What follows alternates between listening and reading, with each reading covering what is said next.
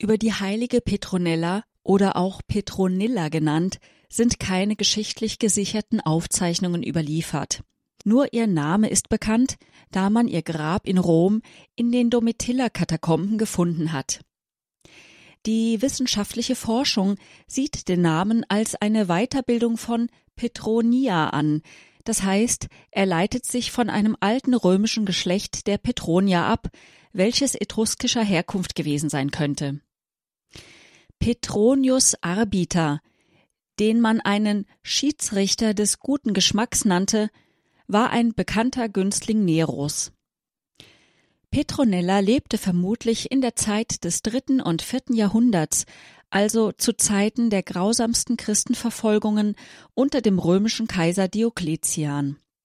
Geschichtliche Überlieferungen berichten von den christlichen Gemeinden, die sich nur im Verborgenen und damit in größter Gefahr zu Gottesdiensten versammeln konnten. Viele Gläubige wurden wegen ihres christlichen Bekenntnisses verfolgt, gefangen gehalten, Tieren zum Fraß vorgeworfen oder erbarmungslos zu Tode gefoltert. Auch Petronella soll als treu bekennende Christin verfolgt und dem Tode ausgeliefert worden sein.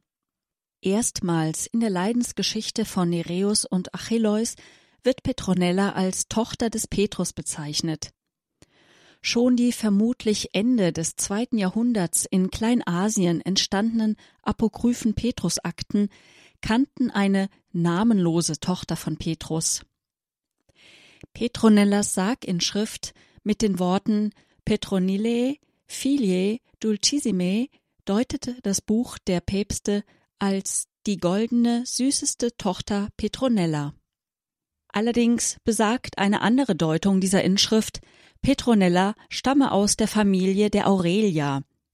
Dieser Annahme liegt die andere Übersetzung der Inschrift zugrunde, die lautet der Aurelia süßeste Tochter Petronella. Ob es nun die Namensgebung war oder die Nähe ihrer Grabstätte, Legenden des fünften und sechsten Jahrhunderts bezeichnen sie mangels wissenschaftlicher Forschungsergebnisse als die Tochter des Apostels Petrus. So könnte man Petronella auch als geistige Tochter des Petrus bestimmen. Der Überlieferung zufolge war sie eine Frau von legendärer Schönheit und überaus großer Anmut. Der Legende nach führte sie, die durch ihren Vater von einer Krankheit geheilt wurde, ein tugendhaft vorbildliches Leben. Da sie von großer Schönheit war, begehrten sie viele junge Römer zur Frau. Petronella wollte aber niemanden heiraten, der nicht wie sie selbst an Jesus Christus glaubte. Eines Tages aber, so berichtet es die Legende Aurea, erschien ein vornehmer Römer namens Flaccus mit einem großen Gefolge bei ihr, um sie zu bitten, seine Frau zu werden.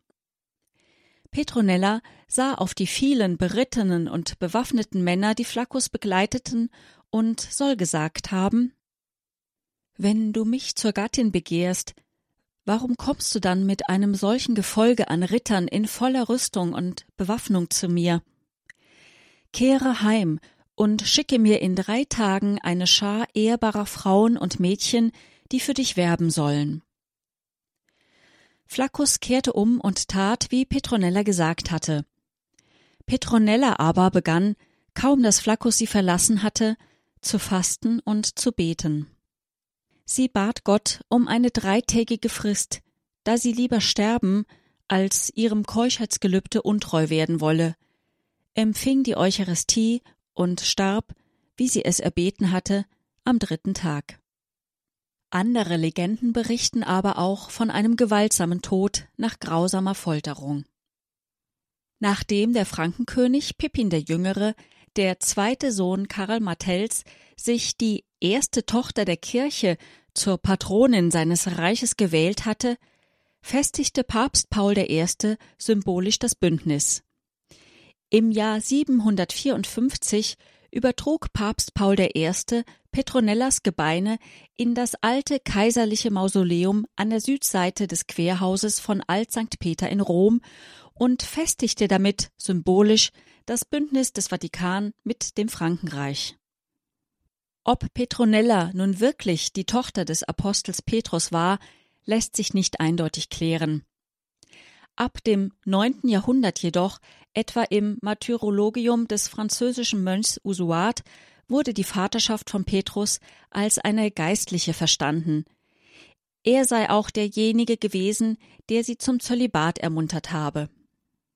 Sie ist Patronin der Stadt Rom, die Schutzpatronin Frankreichs, der Pilger und Reisenden und ist Helferin gegen Fieber. Ihr Attribut ist der Schlüssel. Bildliche Darstellungen von ihr gibt es in den Domitiller-Katakomben in einer Wandmalerei, des Weiteren im Petersdom. Hier gibt es den Petronella-Altar mit einem Gemälde von Guercino aus dem Jahre 1623 und Mosaiken von Cristofari aus dem Jahre 1730. In der Hermitage in St. Petersburg ist sie in einem Gemälde des Malers Simon Pignoni dargestellt. Die erste Kirche in Deutschland, die der heiligen Petronella geweiht war, wurde in Hahndorf in der Nähe von Münster bereits um das Jahr 1030 erbaut. Welche Bedeutung kann die heilige Petronella für uns heute haben? Sie war eine junge und sehr ansehnliche Frau zur Zeit der grausamsten Christenverfolgung.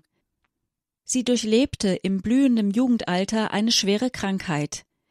Die Hilfe ihres legendären, wir sagen geistigen Vaters Petrus und ihr unerschütterliches Vertrauen auf Gottes Willen gaben ihr die nötige Kraft durchzuhalten und damit auch wieder zu gesunden. Außerdem vermochte sie unbeirrt, trotz aller drohenden Gefahren wie Gefängnis mit schmerzhaften Folterungen bis zum Tode, in den geheimen Gemeindeversammlungen mitzubeten und anderen Trost zu spenden. Ihr so standhafter Glaube an Christus, an dem sie auch in Zeiten größter Dunkelheit festhielt, soll für uns Vorbild sein.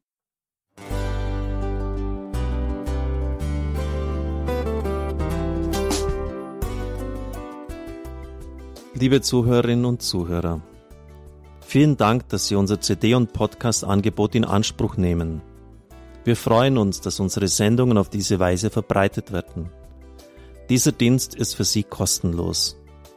Für uns ist er allerdings mit einem nicht unerheblichen finanziellen Aufwand verbunden. Deshalb sind wir für jede Spende dankbar. Alle Bankverbindungen unserer Spendenkontos können Sie über unsere Homepage horeb.org unter dem Menüpunkt Spenden einsehen. Dort besteht auch die Möglichkeit, online zu spenden. Natürlich nach den neuesten Sicherheitsstandards. Sie können diese Informationen auch bei unserem Hörerservice unter der Telefonnummer 08328 921 110 erfragen. Ich wiederhole die Rufnummer 08328 921 110. Vergelt's Gott für Ihre Unterstützung. Ihr Pfarrer Kocher.